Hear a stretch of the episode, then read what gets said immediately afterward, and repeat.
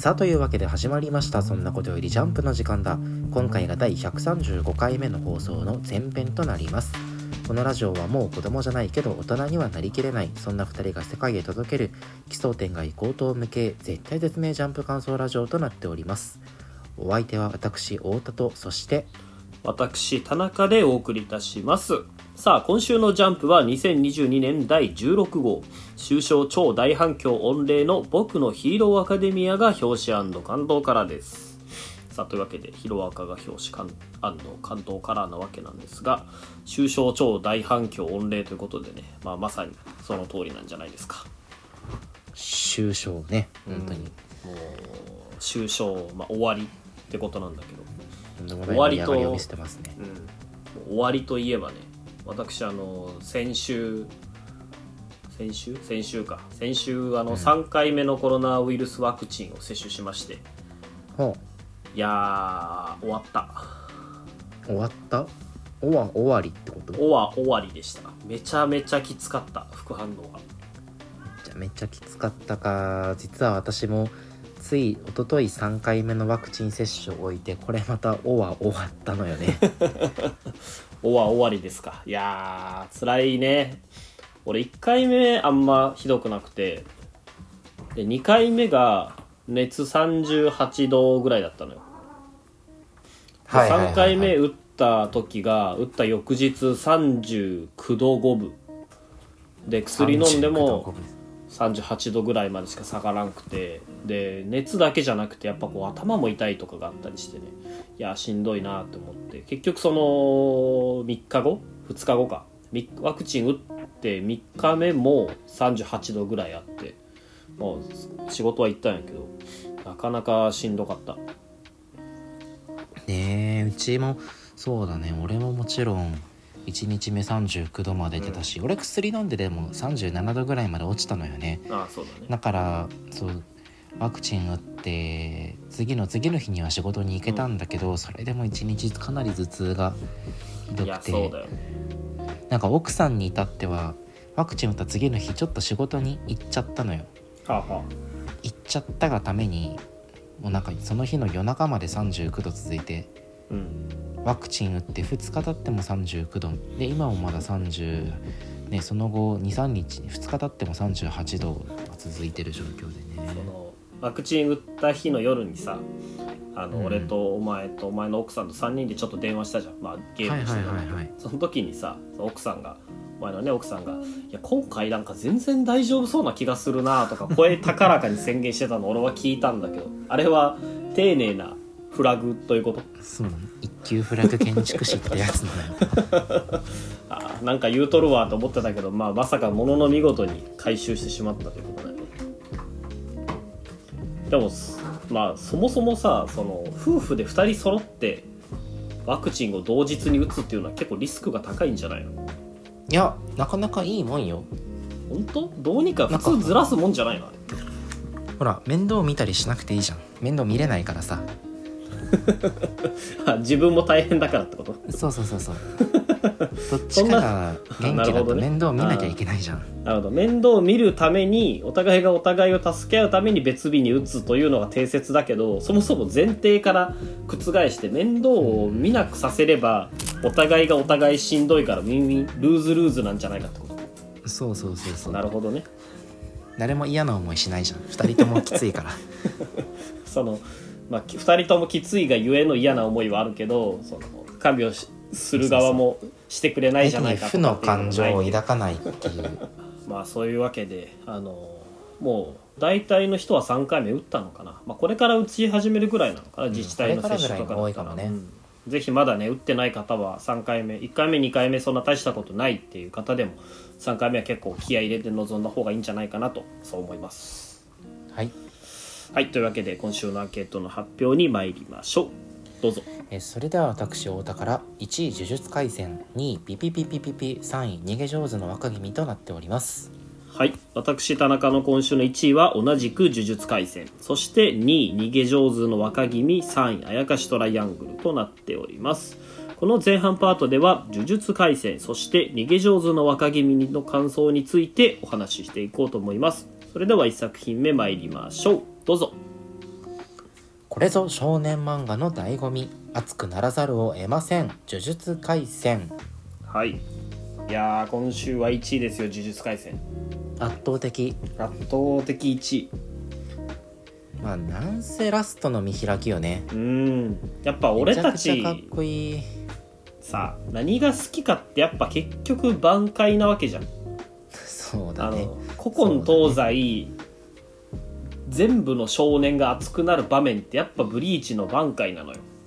うーん。って考えた時今週の最後の見開き領域展開三者三様の領域展開の宣言で終わるっていうのはもうこれは少年漫画好きはたまらんよね。ブリーチにもあったよね。こうやってさったあった隊長学が何人も出てきて一遍に挽回してはいはい。で次のページぐらいであのシュテルンリッターかなんかに挽回みんな奪われてるやつ。そうだね。あああったあった。いやいやでもこれやっぱ領域展開ね。さ本当に三者三者三様と言いますか、ね。やっぱこの乙骨の余裕のある領域展開が一番かっこいいよね。だね。その俺らさ当時小学生でさまあブリーチ読んでてその大体みんな経験してると思うんだけど例えばオリジナル残白刀を考えたりとかそういうのあるじゃない？はいはいありますね。そんな中であのまあこれもやってるだろうなっていうのが挽回ってどういう風に発言するのが一番かっこいいか問題っていうのがあるじゃん。言い方ね。うん、挽回って叫ぶのか挽回って貯めるのか挽回ってこうつぶやくのかみたいな。どれが一番かっこいいんだみたいなとかあるじゃん。大体オリジナル残白刀を考えたやつは挽回言う時のトーンとかまでも考えてるわけよ。ちなみに俺はうん。挽回あどうよー なんかダサくない？そのいやなんで？その何が？いやなんかいやななんか貯めるのはいいんやけどさ。なんやろ？なんか鼻の穴が秘めた闘志よ 鼻の穴大きそうな挽回の言い方やけど鼻の穴大きいのは別にいいじゃん。いやいやフンスフンスしてそうなさ感じがちょっとしたけどまあまあまあまあいやい言いたいことはわかる。そういうことでしょでも。そういうこと？俺今回の3人だとまあもちろん乙骨の感じもいいんだけどやっぱ石氷のさ「おー生きてんかい!」っていうの俺はやっぱかっこいいなと思うよ。あこれキャラが出てていいよね。そうそうそうそう。やっぱ挽回って短いがゆえにさあんまりレパートリーも持たしづらいっていうのはあるじゃない？でも領域展開ってこう4文字あるしひらがなにするともっと長い分いろんなバリエーションつけれてそういう点でもいいなって思う。そうだね。いやいやわかるよ。三者三様領域展開。ただ3人ともなんか術式がいまいちね領域展開に領域展開にどう結びつくんだろうっていうのはあるよ。想像しにくい術式だよね、うん。3人ともあの俺あれあのなんだっけ石氷の挽回はさ俺あれなんじゃないかなと思う。あのエスパーダ1番のさスターフだっけ。はいはいはい。あああれのなんだっけ。持ってセロを撃つやつね。そうそうそう。たくさんのセロ打つやつ。あれな気がするな。うーんがっかりエスパードのやつでしょ。そう。うろたか子と乙骨に関してはマジで分かる、まあ、うろたか子はなんとなくこう空がどうのこうの言ってるから。まあねあのあれ分かるんだけど乙骨に関しては本当に分からんよね。あのまあリカちゃんについて結構こう衝撃的だったよね。うんうん。あの呪術廻戦の前日談まあ呪術廻戦ゼロなり呪術高専では、うん。こうリカちゃんのリカが漢字だったんだよね織本はいリカの、はいはい。ただこれ呪術呪術廻戦本編になってからは、えーずっとリカがカタカナ表記のリカで来ててはいはいこの差は何なんだろうっていうのをずっとうん。読者としては疑問に思っていたんだけど、今週明らかになったように今乙骨が使ってるのは、うん。あの織本理科の、えー抜け殻？まあそうね。成仏後乙骨に残された外付けの術式と呪力の備蓄って書いて書かれてる。だからその呪霊である織本理科が成仏してそこに残った抜け殻に、えー乙骨が自分の呪力をこう備蓄していって、うんうん。まあ人形的に動かしてるのが今のこのリカちゃん、そうだね。それってありかよってちょっとなって。めちゃくちゃ強くない？だって。いやー強い強い。もともと乙骨なんか底なしの呪力って言われてたしさ。うん。それに加えて備蓄もあるわけだし。そうなのよ。単純に他の人より重力量、ねただでさえ多い重力量がさらに倍になってるわけだからね、その呪術廻戦ゼロで出てきた理科と比べてどんぐらいこうパワーダウンしてるのかっていうのはま気になるところではあるんだけどまあとにかく便利なものが乙骨の元に残ってるなって。なんかたくさん呪具出したりさ、なんか腕にパワースーツみたいなはめたりさそのこれが5分間しか使えなかったりさ。なんかもう少年が喜ぶものてんこ盛りって感じじゃん。ね そうだよね。いやえ。本当にこの選ぶ武器がなんかパワードアームみたいなのがまずかっこいいよね。かっこいいよね。でもさ俺一個気になったのがその外付けの術式って書いてあるからさ。うん。そのお乙骨本来の聖徳術式じゃないわけでしょ。そうだねそれがその気になるというかさまあ領域展開って自分の中に流れてる聖徳術式を自分の外にまで拡張するっていう技なわけじゃん。うん。だからそのコピー今乙骨が使ってるけどそれは乙骨の術式の本質じゃないわけで別にそのゼロ巻の時点から使えてたし。うんうんうん。うんだから乙骨本来の術式っていうのが何なんだろうっていうのがまず気になるなって。ね。その今回その敵からさ乙骨の術式はコピーって言われてるけどはいはい。乙骨自身は今まで自分の術式があのコピーだって明言したことないもんね。ないね。ゼロ巻の時点でそうそう。ねあの「ハンターハンター」のジンが打撃系あの念能力だだったら一回見たらコピーできるみたいな言ってるぐらいなるほどのなるほど。いわゆる特技だよね。そうそうそうゼロ巻時点でもあのコピーができるのは乙骨のその類まれなセンスと膨大な呪力量のおかげって言われてるからさ、うん。そうなのよ。そうなのよ。まあそのコピーも進化しててさ今回あのなんだっけ。あのえっ、とトゲくんの呪言か使ってはいるけど、はいはい。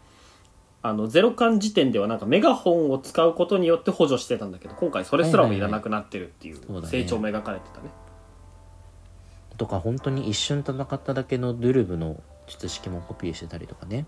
マジでジンだね。ジンジンはどのジン？ジン。あああのジンフリークスね。あジンフリークスのそうだね。本当にジンフリーだね。クスみたいな、うーん。でそうだね。でもこれで言うならさなんかもっといろいろコピーしててほしくない？本当にコピーがあの乙骨の武器ならさ、例えばあの味方の術式で使い勝手良さそうなので言えばさ赤血操術とかめちゃくちゃ使いあ勝あ手いいじゃん、そうだね。あれ赤輪躍動とかさシンプルに身体強化だし。特産の影砲術も強いんじゃない？いいよね毒素の影砲術も。式紙とかは特に多分重複してないと使えないから出ないんだろうけど、単純にそのあの影便利だし。影移それで動し。た言うとりとかでリカちゃんもいるからいらないのかなでもね塾。一番見たいのはプギウギあーいいね。やっぱり東堂の腕が失われてはい術式として彼の術式は死んだじゃん。はいはいはい。だからこそあの乙骨がそのプギウギを使いこなしてあーまあ、あれめちゃくちゃシンプルかつ両うん能力じゃん。あはいはい。また見たいなっていう思いはなるほど。読者としてはあるね。確かに。ブギウギ使ったらかっこいいねかっこいいよね。うんそれで言うと領域展開もさ味方の領域展開使えたらかっこよくない？なるほど。あのコピーの延長線上というかさコピーした上でそれの延あの延長線として領域展開使える。えーっと領域展開を使うには至ってないであろう味方の術式味方のまあ術式をもし仮にその人が領域展開できたらみたいなレベルまで拡張する。そうまあ実質味方側というか人間側で今のところ領域展開使ってるのって五条先生ぐらいしかいないからさ、まあ、あと不完全な伏黒ぐらいしかいないから、まあ、どこまで実現できるのか分かんないけど。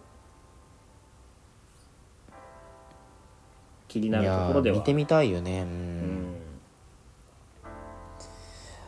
そうだね。まあでも今後の展開の予想をするならやっぱりここまで乙骨の術式がコピーということが強調されるのであればうん。その死滅回遊に虎杖たちが参加した目的ってうん。まあ一つは五条先生の封印を解くために天使を探すことってあったじゃない,、はいはいそうだったね。天使の術式を乙骨がコピーするんじゃない？ああなるほど。天使はどうなるのじゃ。天使はぶち殺すのよ あのお前はいらんけど術式だけはもらってくぞっていう。術式だけよこせって。あ乙骨は合理的だからありそうだけど。ニーにいるか。らあの乙骨がいる仙台コロニーとはこうなんか距離的な隔たりはあるんだけど、うん。基本ベースはだから天使を説得するだと思うのよね。うん。でも、まあ、それがうまくいかなかった時にうまくいかなくて結局乙骨がコピーして事なきを得るみたいな展開にもできるよね。なるほどねなんかでもコピー能力がこんなに活躍してるのも俺初めて見たかもしれん。あ本当？う大体その強いがゆえにかませに使われるじゃんコピー能力って。そうだねそうだね。黒子のバスケの規制でもそうだけどさ。割とそういう便利な扱いされちゃうからやっぱ真正面からコピー能力を強いものとして書くと本当に強いんだなっていうのは改めて思った。そうだね。まあまあまあ俺は何度も言うとるけどあの能力バトルものといえばアメリカドラマの「ヒーローズ」が 真っ先に思い浮かんで。あ何度も言うとるね。ヒーローズはねもうまああれ群像劇なんだけど、うん。やっぱコピー能力の持ってる主人公が一番無双すんだよね。はいはい。だからコピー能力ものが系が主人公だとねこうひいき目に見てしまうところがあって。なるほいやどねお乙骨先輩の快進撃まだまだ見ていきたいところやね。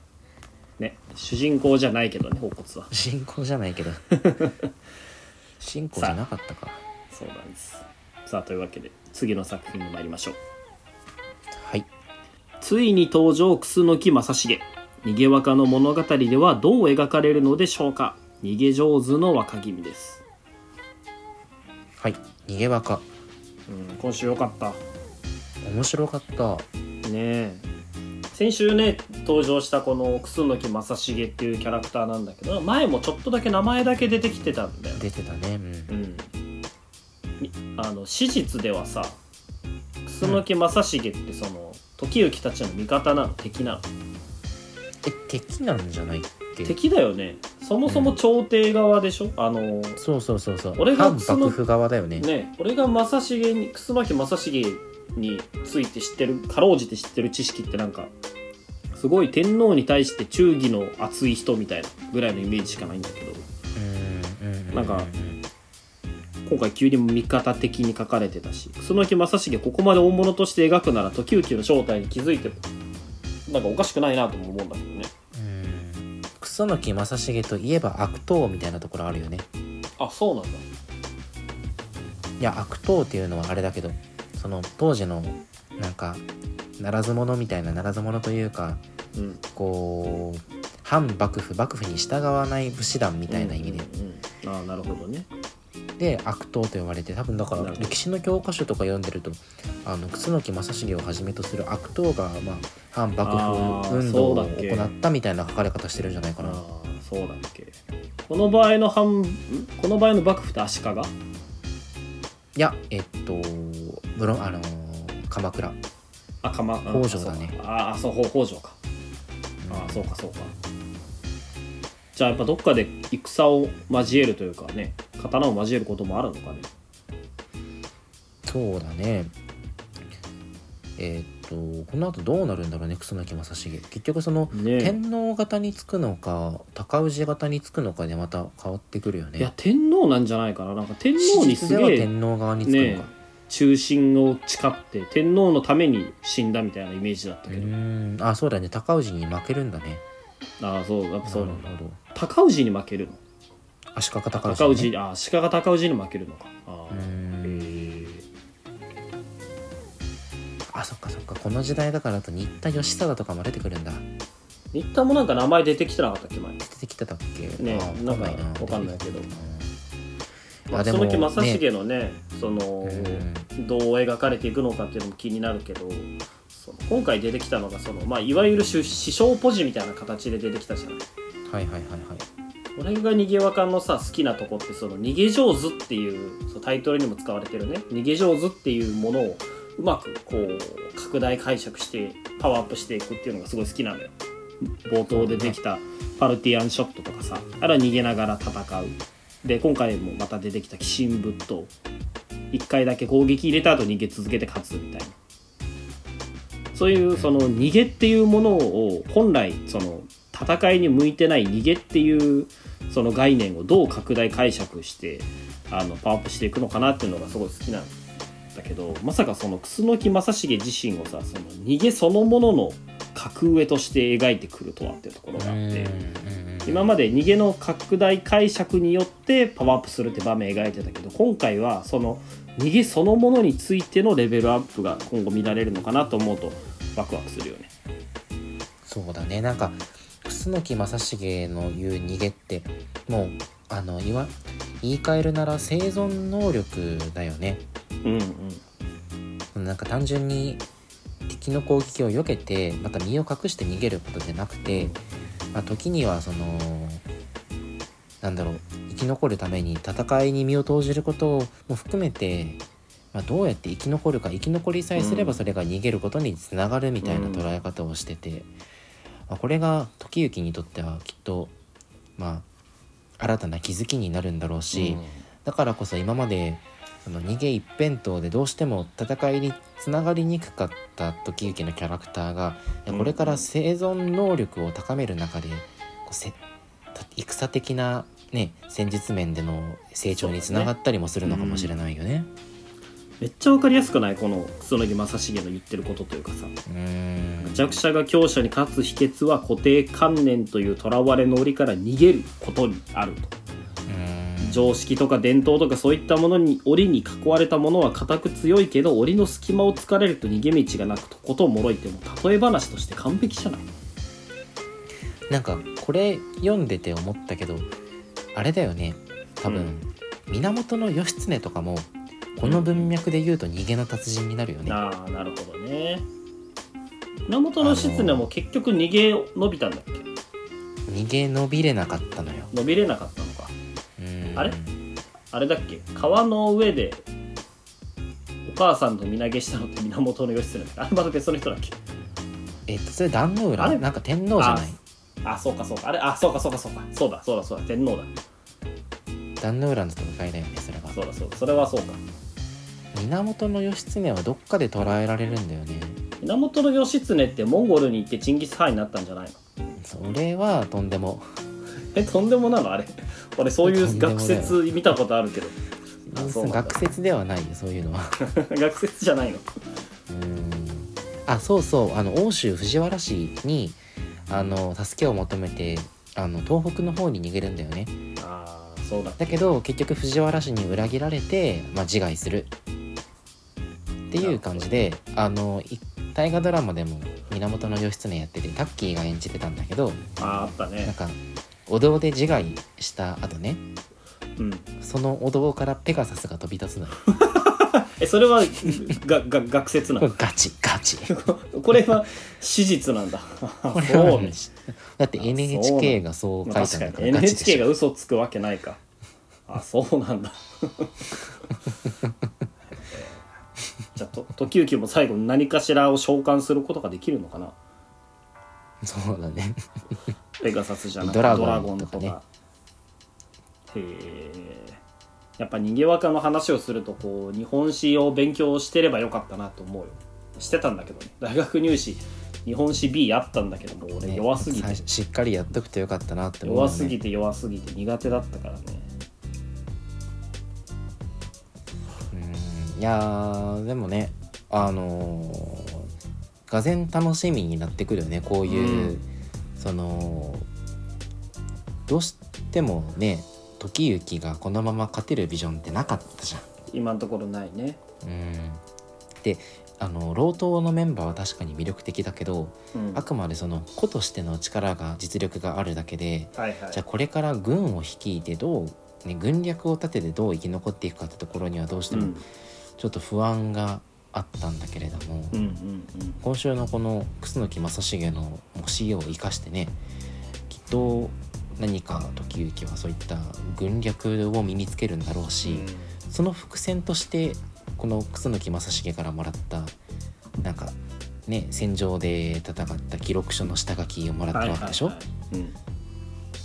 なんかあったよねこういうぐちゃぐちゃで読めない秘伝のノートみたいなのをもらってちょっとずつ解明していって覚醒する漫画かゲームか。なんだろう。イナズマイレブンだよ。イナズマイレブン？そんなイナズマイレブン？そうなの？はそうそうイナズマイレブンはおじいちゃんが残したあのー必殺技のノートを主人公の円堂守がちょっとずつ読み解いていって使える技が増えていくそうなんだ。ゴッドハンドとかゴッドハンドとかマジンハンドとかそのマジンザハンドとかね無限ザハンドとかね。へえ俺稲妻イレブン全く知らない。ファイヤートルネードしか知らないから。そうそうそういうやつなのよ。へえだから明確になんかレベルアップの道しるべが生まれたっていう意味でも少年漫画的なフックがね増えていくよね。うん。いいね。じゃあ今後時行の右手がでっかく光るのかもしれない。はい。いや楽しみです。はい、えーというわけで第135時間目の前編はここまでとなります。この後は後編でピピピピピピとあやかしトライアングルの感想についてお話ししていこうと思います。それではまた後編でお会いしましょう。さようなら。バイバイ。